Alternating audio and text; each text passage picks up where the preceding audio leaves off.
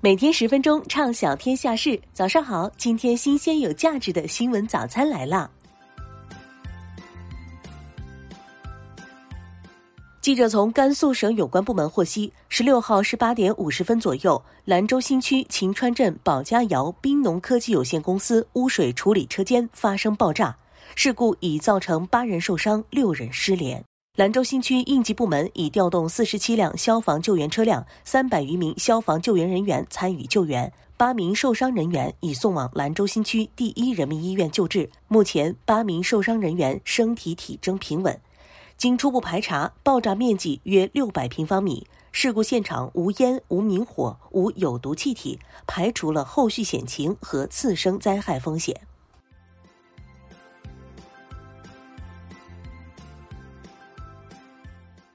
昨晚，贾乃亮合伙公司偷逃税被罚，引发网友热议。对此，涉事公司杭州万和网络科技有限公司回应称，已及时缴纳款项，表示贾乃亮从未参与相关运营工作，本次事件与贾乃亮先生没有任何关系。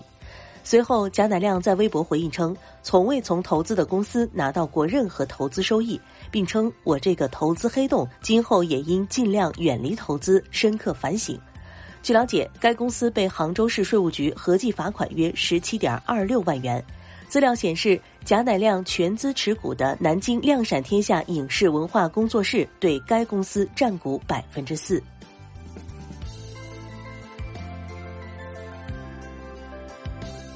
六月十六号，江西省抚州市税务局通过税收大数据分析，发现网络主播徐国豪涉嫌偷逃税款。在相关税务机关配合下，依法对其开展税务检查。江西省抚州市税务局稽查局对徐国豪追缴税款、加收滞纳金并处罚款，共计一点零八亿元。徐国豪为陌陌主播，陌陌号徐泽，但目前陌陌 APP 上搜索已经没有相关信息。据天眼查 APP 显示，徐国豪共关联一家公司为江西泽木影视有限公司。徐国豪任法定代表人、执行董事、总经理，公司注册资本两亿人民币。该公司去年年报显示，其参保人数为零。据媒体报道，近期有大量储户反映，他们存在河南、安徽多家村镇银行的钱取不出来。目前，许昌禹州警方已介入村镇银行的相关案件，正全力侦办。十六号，有记者致电河南省多个相关职能部门，得到回复为不知情或电话无法接通。河南省纪委监委工作人员表示，近日接到大量关于健康码付红码的举报和投诉，已将相关线索转交河南省卫生健康委员会调查。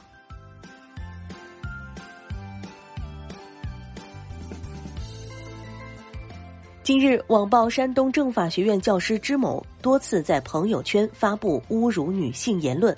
截图显示，支某谈论唐山打人事件时说：“打人男子搭讪被拒，难免恼羞成怒。”十六号，山东政法学院通报称，已将法学院教师支强调离教学工作岗位，停止其一切教学活动，由法学院党总支对支强进行严肃批评教育，责令作出深刻书面检查，并取消支强本年度评先评优、职务晋升、职称评聘、人才计划申报等方面的资格。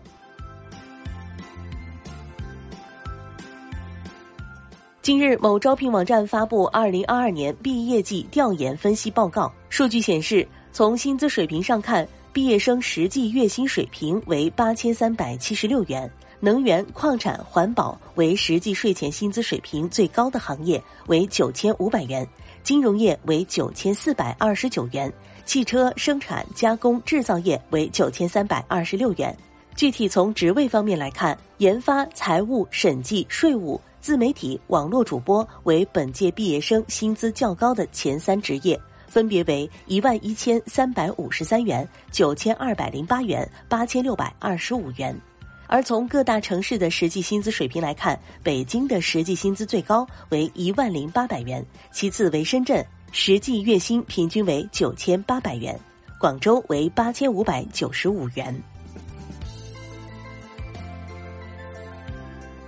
十六号，德国总理舒尔茨、法国总统马克龙、意大利总理德拉吉和罗马尼亚总统约翰尼斯到访基辅。乌克兰总统泽连斯基会见了四国领导人。俄罗斯总统新闻秘书佩斯科夫对此表示，希望此访能够推动泽连斯基认清现实。俄乌冲突对欧洲国家的方方面面影响巨大，欧洲国家还是希望通过谈判来解决问题，这与美国有一定温差。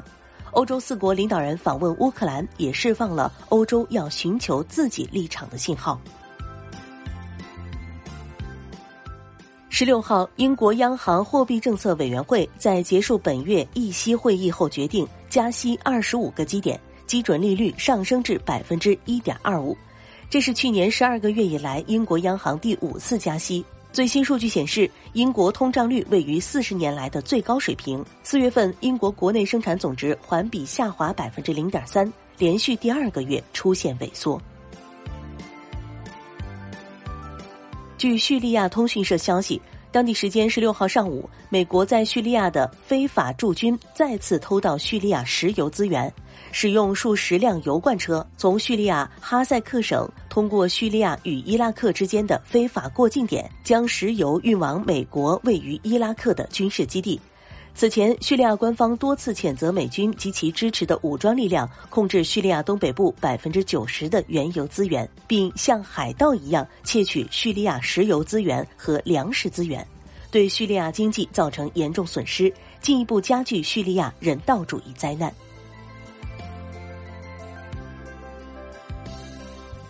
近日，美国食品和药物管理局的二十一名专家全票通过一项接种建议，认为对于六个月到五岁的婴幼儿来说，接种新冠疫苗的好处超过风险。而这一决定将影响全美大约一千八百万的儿童。专家们同时指出，婴幼儿感染新冠病毒后的重症和死亡比例也较低，家长可选择是否为子女接种疫苗。如果美国疾病控制和预防中心最终在十八号开会采纳这一建议，全美将会在二十一号开始为五岁以下的婴幼儿接种这两种新冠疫苗。